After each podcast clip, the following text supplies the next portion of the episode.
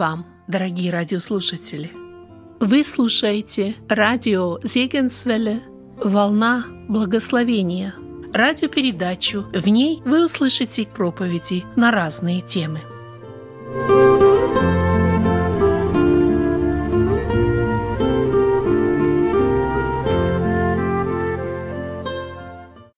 На меня возложили ответственность провести беседу про безответственность. Если, возможно, кто-то из вас спросит, ну а как у тебя лично в этом вопросе? Есть ли сложности? Я отвечу, наверное, уклончиво, но все-таки отвечу. Когда мне было 19 лет, я находился в одной лодке, в которой плыло пять человек. Мы плыли на Благовестие.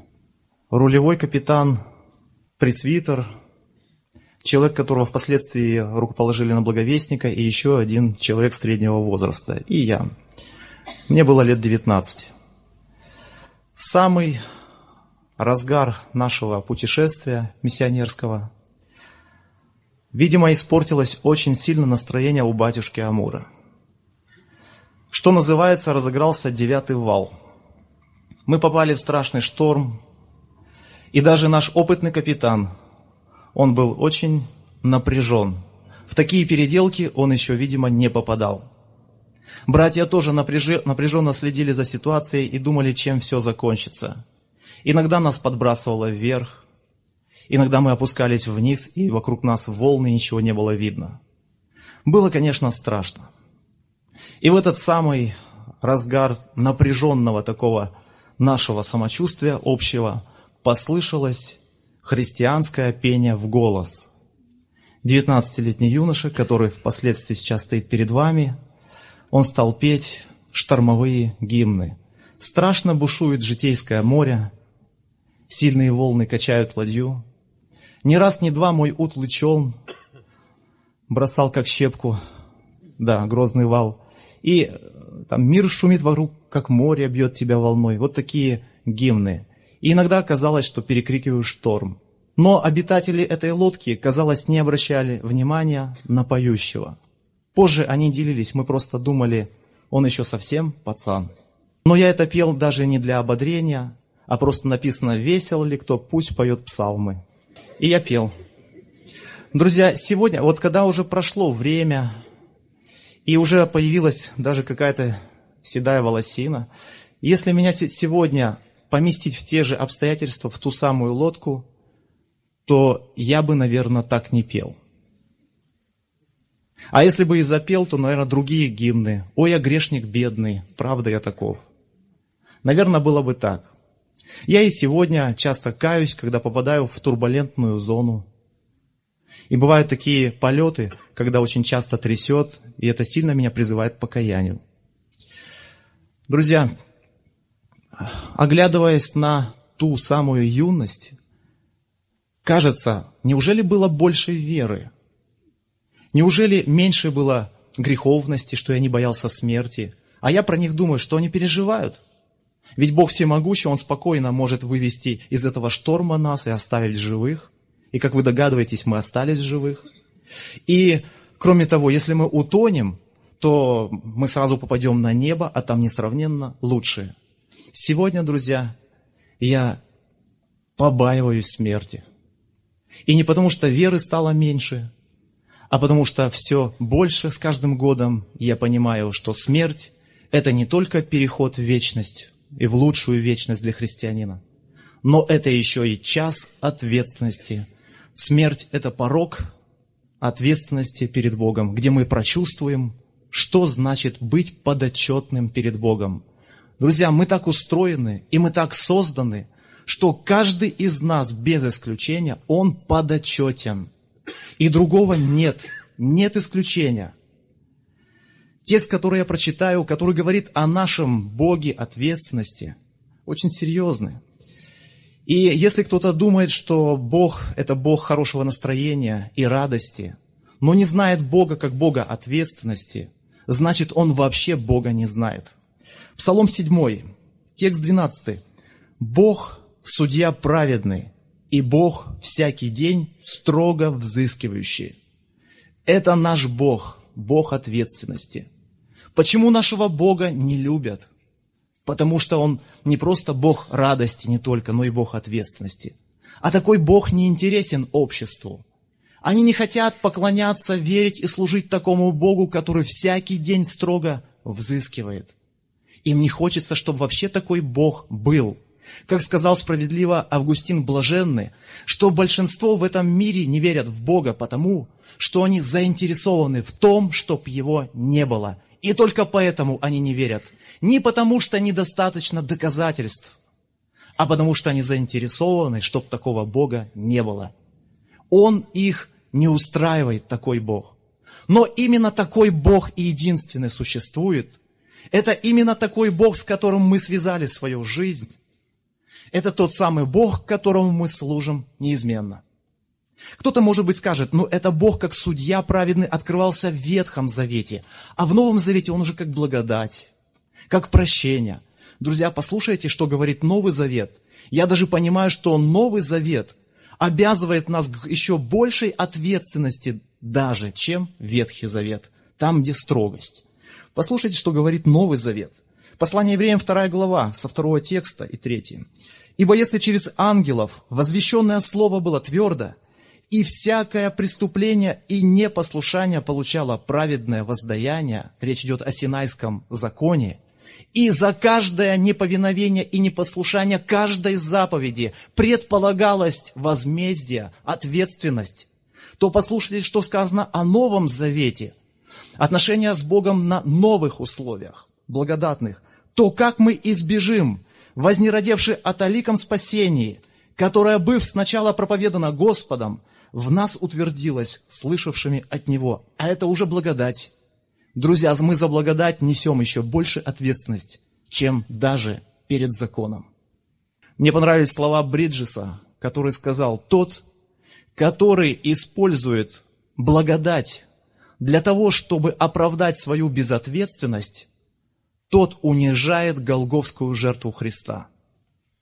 Друзья, Новый Завет нас располагает к еще большей ответственности. Кто-то все-таки скажет, но Бог же наш Отец, неужели Он не простит, не поймет? Петр говорит, опять же, Новый Завет.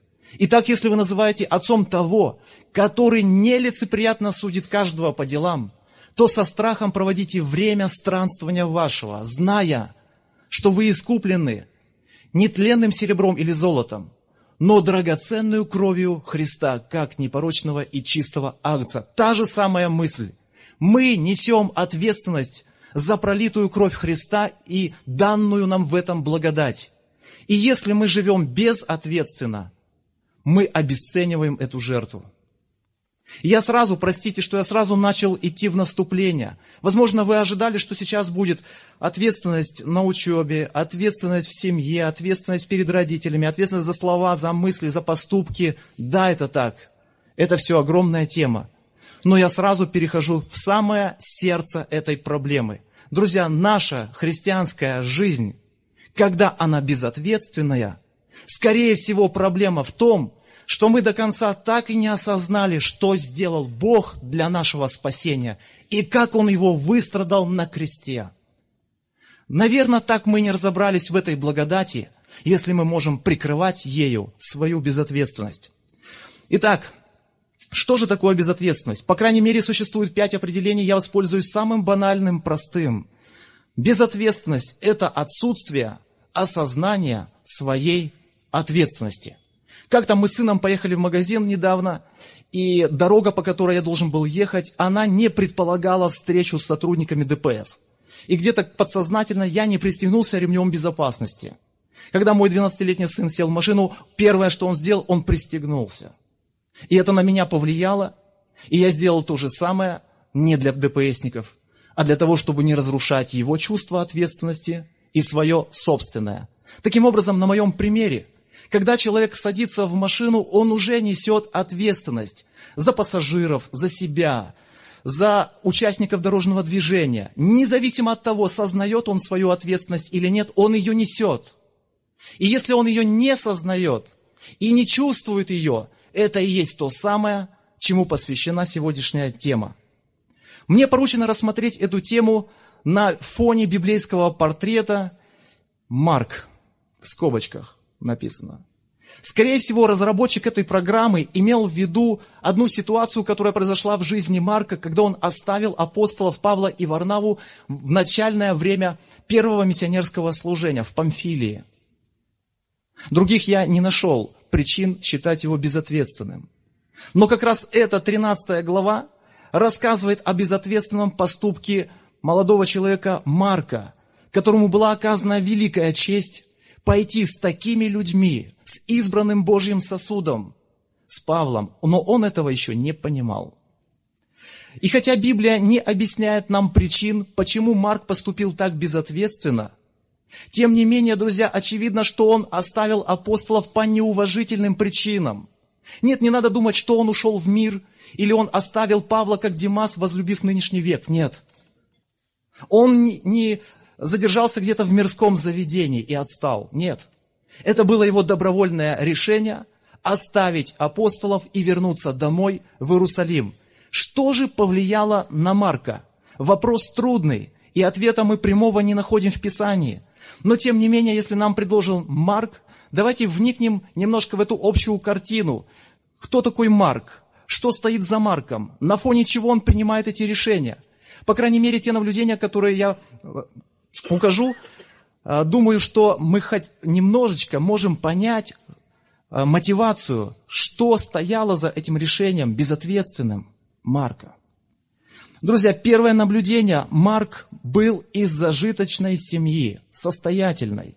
Помните, когда освобожденный ангелом апостол Петр пришел к воротам и стал стучаться, этот дом принадлежал Марии, матери Марка. Он постучал в ворота, а не в дом. Дом, значит, был с прилегающей территорией и хорошо огорожен. Написано, что там собралось много народу. Значит, дом был большой, вместительный. Кроме того, а, вышла на стук служанка рода. Значит, в этом доме были слуги. Марк из такой семьи. Следующее наблюдение. Марк имел два имени, так же, как и Савол, Павел. Марк и Иоанн. Одно имя еврейское, другое имя языческое. Иоанн – это было его иудейское имя, а Марк – это было языческое, римское имя. Может быть, у него тоже было двойное гражданство. Я не буду э, настаивать на этой мысли, но это не так важно. Друзья, важна вот какая деталь. Интересно, что Марк везде называется в Библии Марком или Иоанном, прозванным Марком. И только в этой 13 главе исключение – он называется только Иоанном. Какое это имеет значение для нашего изучения, исследования? Думаю, что имеет. Интересно, все познается в сопоставлении. Когда вышел Савл из Антиохии, то он еще называется Савл, своим еврейским именем. Когда они достигли Кипра в этом миссионерском путешествии, он еще называется Савлом. Когда они на Соломине посетили иудейскую синагогу, он еще называется Савлом. Но когда он начал проповедовать язычнику, и во время этого благовестия, во время такой схватки духовной с этим волхвом, написано Савл, он же Павел, исполнившись Духа Святого. Друзья, что это значит? Вот с, этого, с этих пор, с этого момента Савл начал называться Павлом, и впоследствии он всегда называется Павлом. Почему? Потому что до этого у него, мы не видим, чтобы была концентрация на язычниках.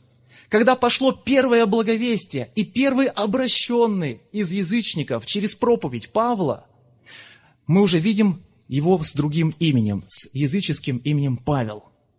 Но Иоанн вышел, или Марк вышел Иоанном, и вернулся в Иерусалим Иоанном. По всей видимости, у Павла произошла внутренняя переориентировка, переориентировка на благовестие язычникам. Так начиналось это благовестие в этом первом миссионерском путешествии.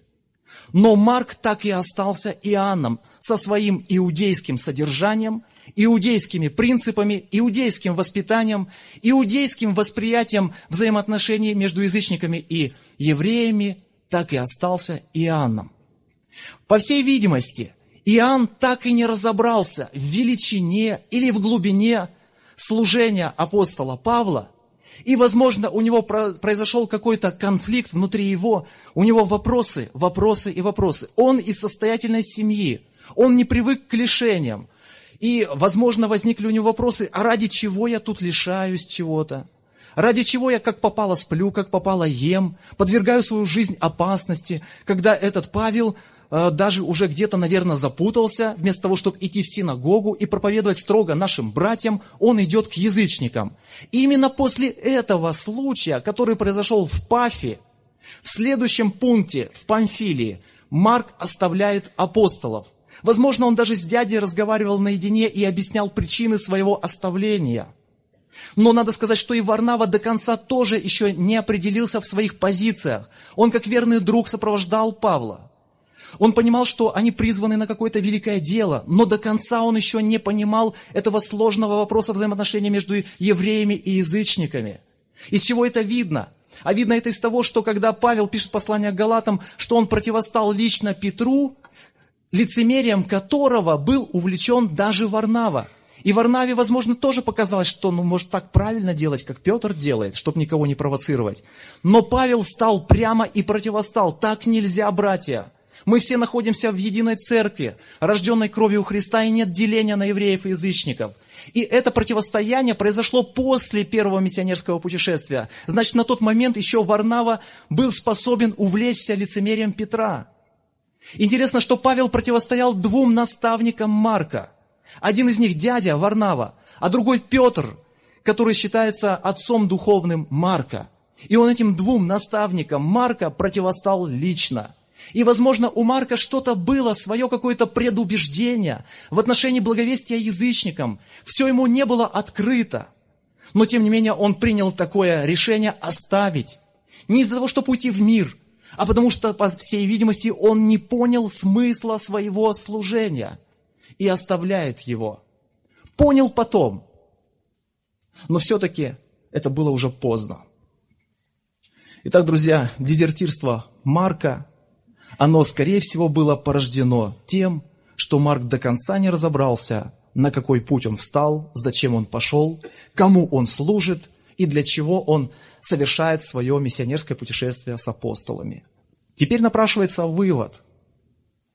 Молодежь, Наша безответственность в жизни христианской, она происходит тогда, когда мы до конца не поняли, на какой путь мы все-таки встали, за кем мы пошли, кого мы так сильно полюбили, ради кого живем, смеющиеся на первой скамейке.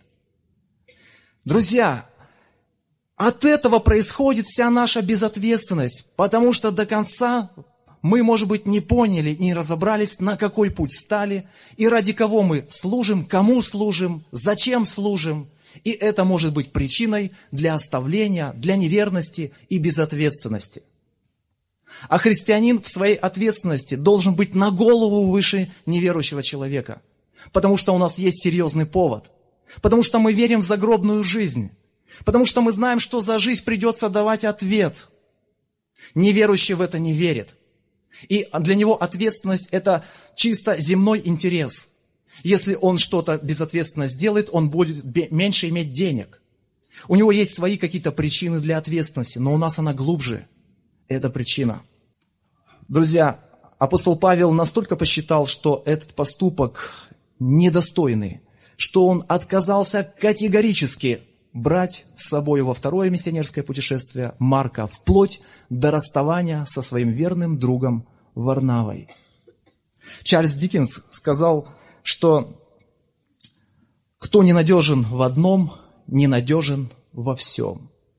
Соломон сказал, что сломанный зуб или расслабленная нога, то надежда на ненадежного человека в день бедствия. Возможно, из этих соображений сходил Павел, и не допустил Марка до следующего путешествия. Друзья, но надо сказать в пользу Марка, все-таки представление Павла о Марке изменилось. И мы видим по его посланиям, что поменялось его отношение к Марку, и Марк стал востребованным человеком. Что-то произошло внутри Марка. Где-то он, видимо, покаялся, пересмотрел свою жизнь, оценил и понял, рядом с кем он был и от чего он отказался, когда оставил апостолов в Памфилии. 2 Тимофея 4.11 написано, «Марка возьми и приведи с собою, ибо он мне нужен для служения». Интересно, что это написано Тимофею. А Тимофей – это как раз тот человек, который занял место Марка. Сила вместо Варнавы, Тимофей вместо Марка. Молодой человек – и интересно, наверное, когда Тимофей вел Марка к Павлу, он рассказывал, наверное, о многих чудесах, очевидцем которых он был. И рассказывал много, наверное, замечательных свидетельств.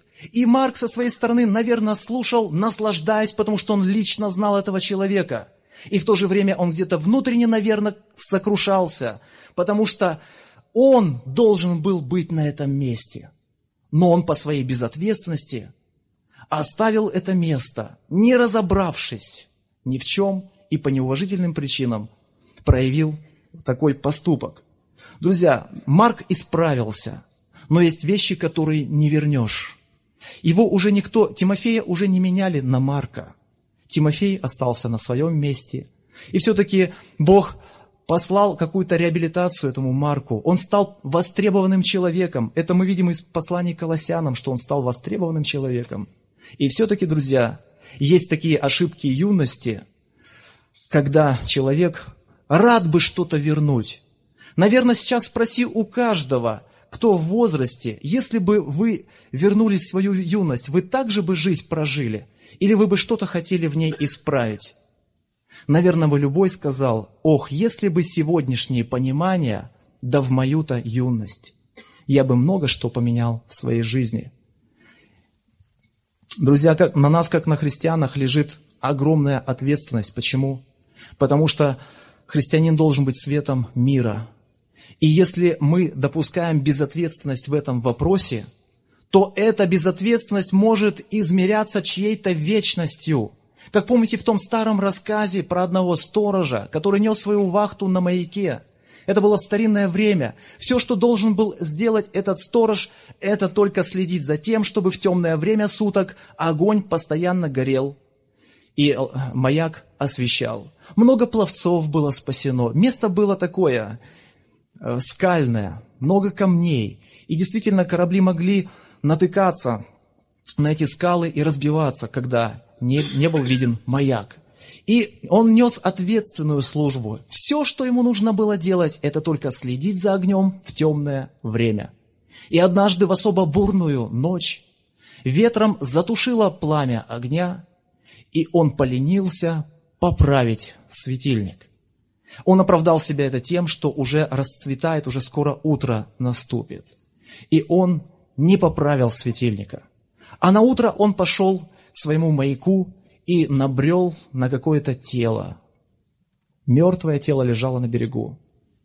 Он пригляделся и к ужасу обнаружил, что это был его сын, родной сын, который находился где-то далеко на промысле.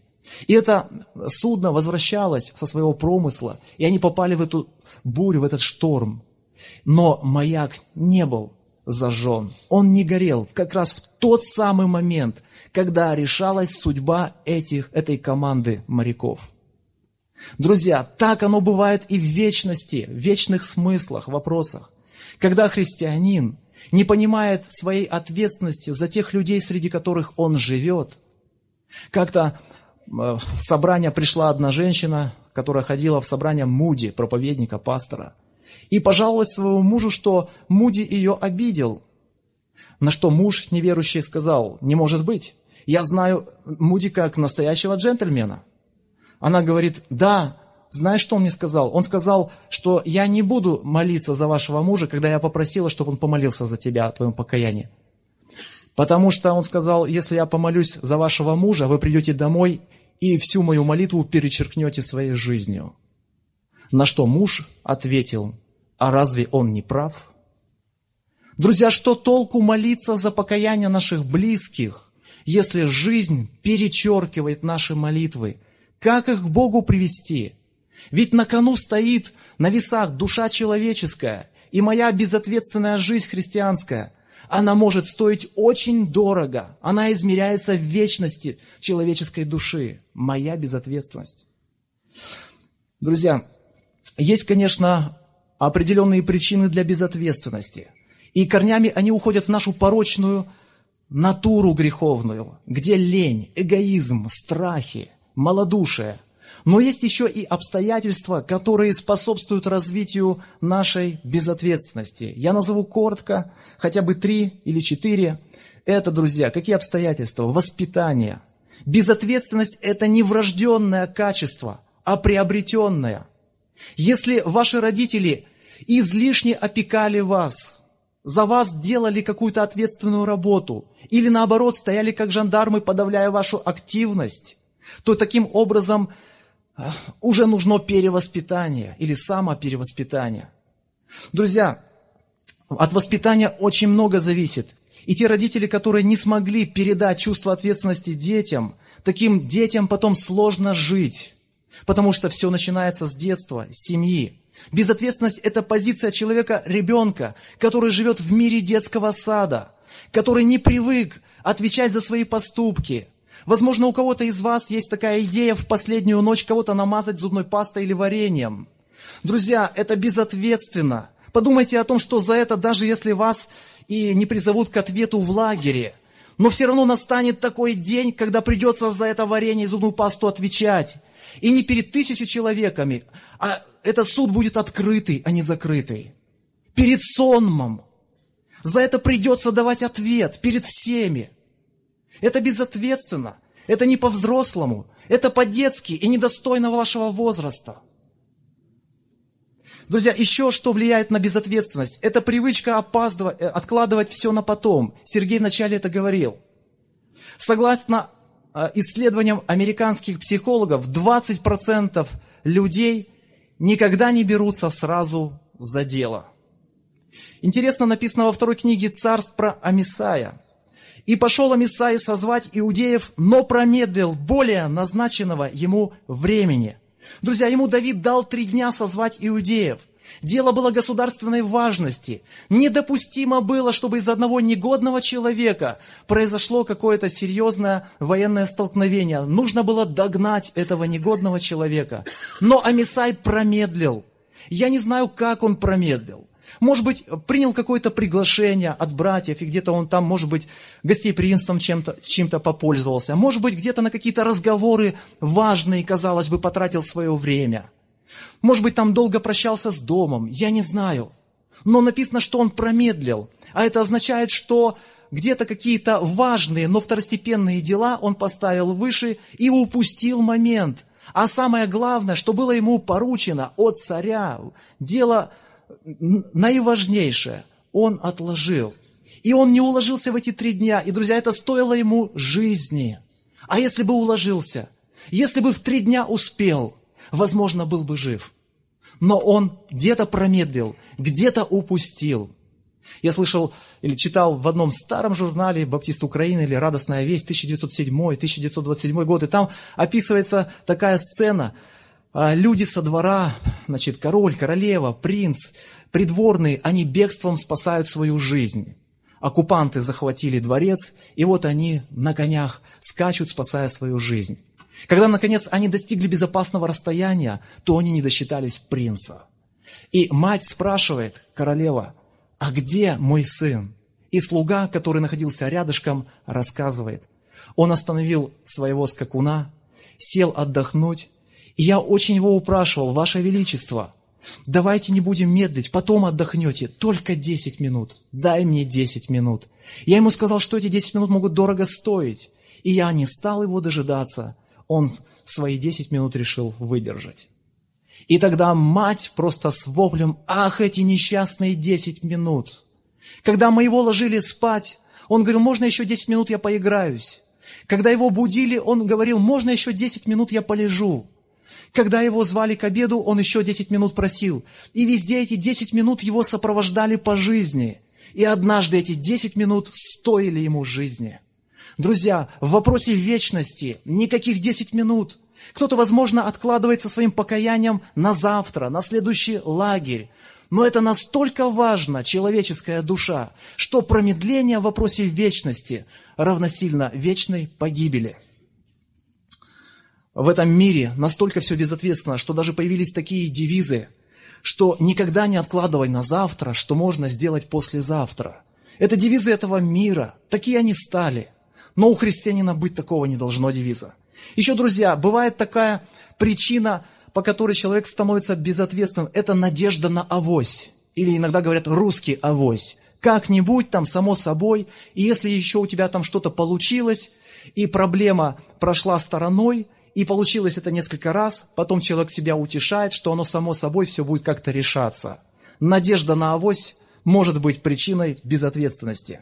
И еще, друзья, одну назову причину или обстоятельство, которое влияет на безответственность или на ее развитие. Я бы назвал это синдром круговой поруки.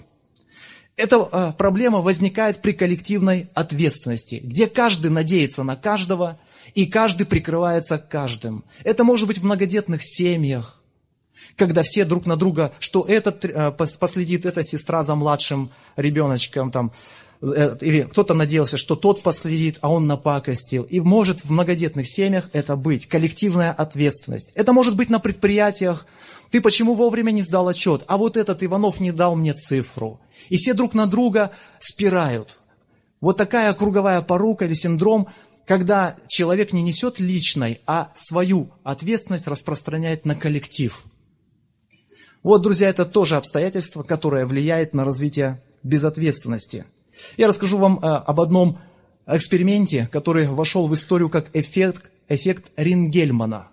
Эксперимент был произведен в 1927 году, и он протекал так. Значит, попросили людей, чтобы они подняли тяжести. Один человек поднял тяжесть максимальную, сколько мог, и зафиксировали. Другой, третий, четвертый. И, допустим, один человек поднял 100 килограмм. Это верх его возможности, максимум. Второй человек такой же поднял тоже 100 килограмм. Потом, когда их вместе соединили и сказали, чтобы они подняли вес, они не смогли поднять вместе 200 килограмм. Они смогли поднять только на 93% своих максимальных возможностей. Когда увеличили группу до 8 человек, каждый из этих 8 смог только проявить усилия на 49% своих максимальных возможностей. И когда э, решили проверить на другом виде, значит, эксперимента, перетягивания каната, результат оказался тот же самый. И объяснение здесь такое. Каждый человек надеялся на каждого.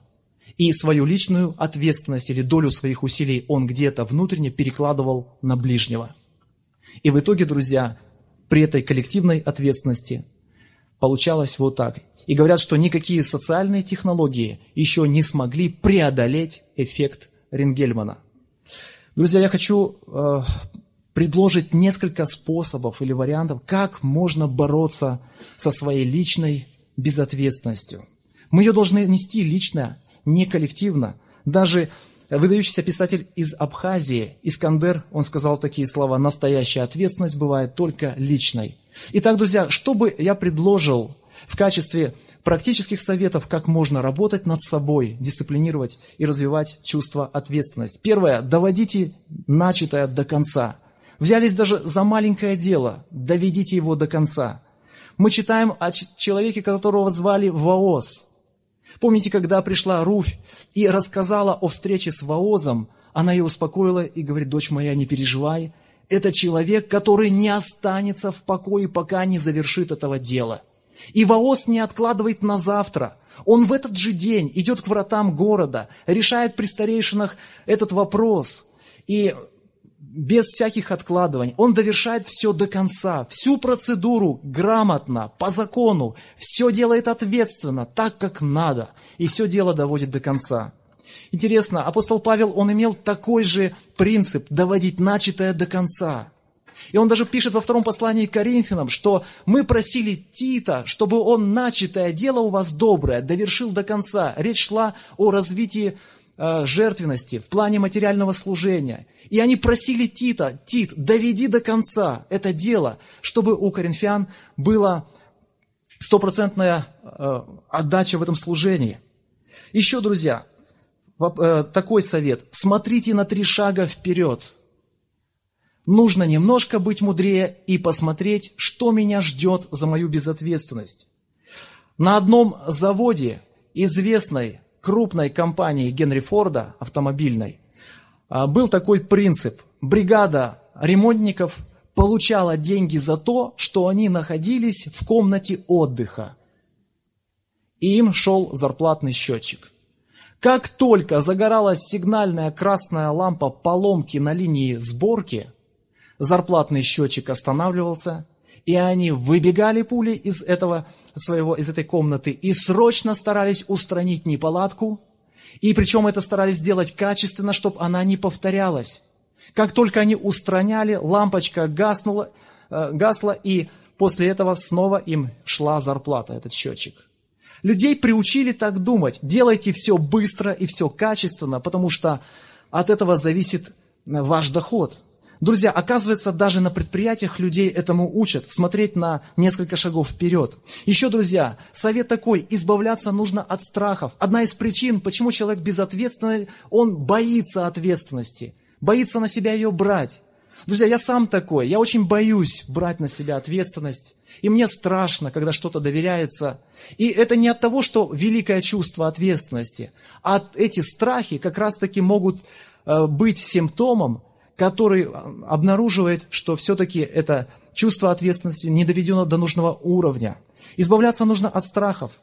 Есть люди, которые приняли такую позицию страуса, голову в песок, и вот решение проблем. Есть такая поговорка «у страха глаза велики». И говорят, что у страуса вес глаза больше, чем вес мозга. Вот, наверное, так оно и в природе. У страха глаза велики. Друзья, братья, у нас мозг должен весить больше, чем глаз. Мы должны быть ответственными и не прятать голову в песок, когда нужно решать проблемы. Еще, друзья, совет, взрослеть нужно. Взрослеть. То, что я сказал про зубную пасту, это не взросло. Нужно взрослеть. Потому что, если так вот, знаете, детство это в любом возрасте детство. Кто-то так сказал. И из этого можно и не выйти состояние. Оно страшное. Просто есть более другие, э, ну, лучшие развлечения, интеллектуальные, чем вот такие детские забавы. Это не взросло. И чем больше вы будете себе позволять расслабляться в этих вопросах, тем больше вы будете развивать чувство безответственности в своей жизни. Говорят, что когда вспыхнула война на Украине, служители местные украинские говорят, как быстро повзрослела наша молодежь. Когда люди смотрят на реальность жизни – Пока мы где-то веселимся, а где-то кто-то гибнет. Кто-то сегодня нуждается в моей молитве. Кто-то нуждается в моем сегодня христианском слове, благовестия, в то время как я себе позволяю где-то просто прожигать свое время и развлекаться. И еще, друзья, духовный такой совет. Все делайте, как для Господа. К Спержину пришла одна как-то служанка с э, исповеданием на беседу, и он спросил, «Дитя, ты рождена свыше?» «Да». А как ты докажешь, что ты рождена свыше? Она говорит, раньше я убиралась так, чтобы было видно, что чисто. А теперь я убираюсь и там, где никто не видит. Так она засвидетельствовала о своем рождении свыше. Человек, который все делает как для Господа, он будет подходить к любому вопросу ответственно, даже если этого никто не увидит, не оценит и не похвалит. Это есть развитие ответственности, когда ты делаешь все перед Богом. Я сейчас был на Урале и э, так с одним братом разговорились в отношении как раз этого чувства ответственности. И он говорит, когда наша дочь решила, э, приняла такое служение для себя, убираться в молитвенном доме, то родители дали ей такое наставление, доченька, никогда не торопись заканчивать уборку.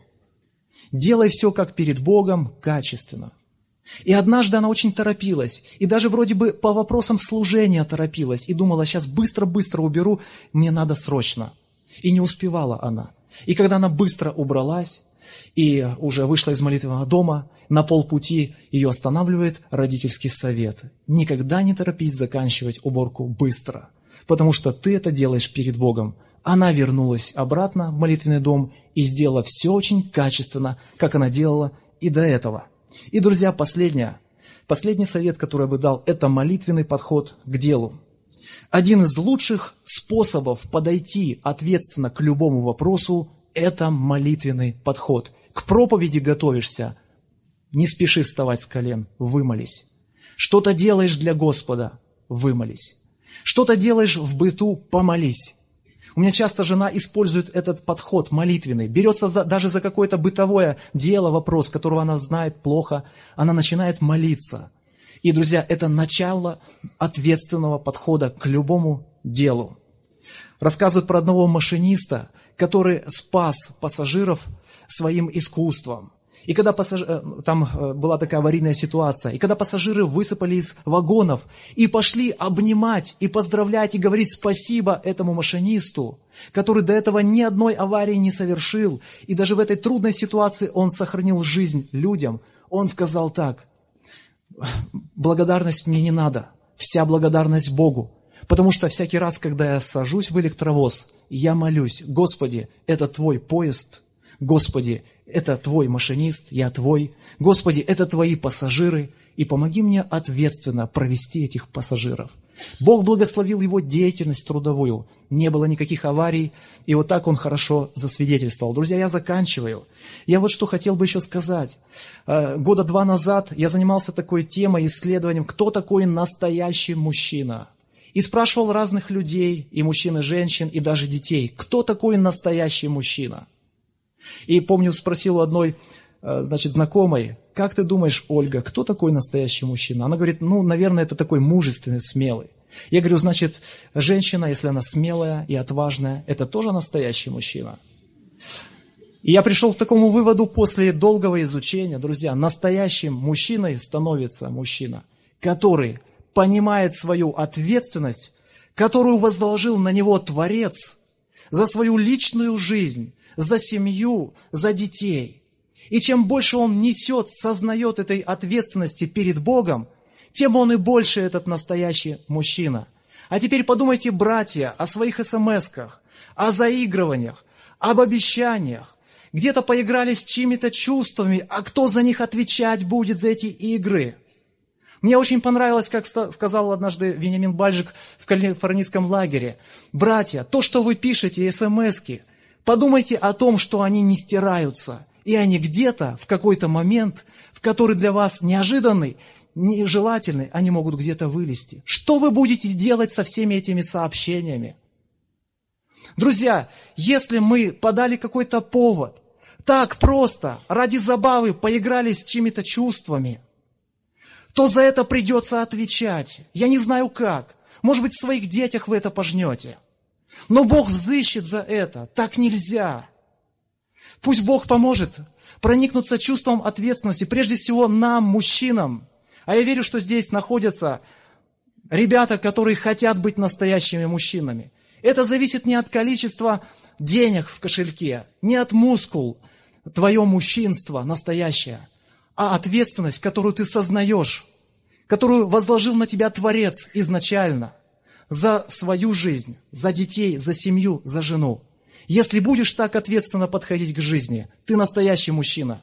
И, друзья, я думаю, что очень будет ответственно, если настоящий мужчина выйдет и скажет в своем покаянии Господу прости, если он чувствует, что где-то он переступал эти границы, если он где-то уже какой-то дал повод, там, где он уже где-то что-то нагрешил, за что придется потом отвечать, не стыдно и заплакать. Я хочу задать вопрос, может ли настоящий мужчина плакать?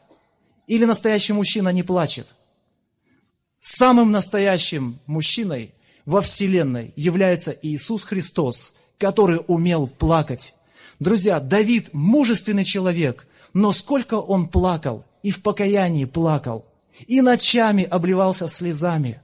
Поэтому, друзья, заплакать не стыдно – и э, заплакать в покаянии – это достойно настоящего мужчины. И сейчас будет призыв к покаянию. Если есть еще желание, несмотря на то, что уже это было покаяние и призыв, все-таки, друзья, если чье-то сердце еще не свободно, не спокойно, и он чувствует, что где-то он безответственно в жизни своей поступал или поступает до сих пор, то сегодня есть хороший повод Богу сказать «прости» и начать все по-новому. Аминь.